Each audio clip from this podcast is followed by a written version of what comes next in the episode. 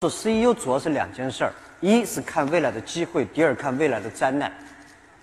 就是绝大部分的老板如果你不能看到未来的机会你是没办法去激励你的员工。但是一个 ceo 的另外一个职责你要看到未来有什么灾难什么麻烦。如果你能够知道这社会一定会出这样的麻烦并且你提前做好准备解决这个麻烦的方法你就有可能会得很成功。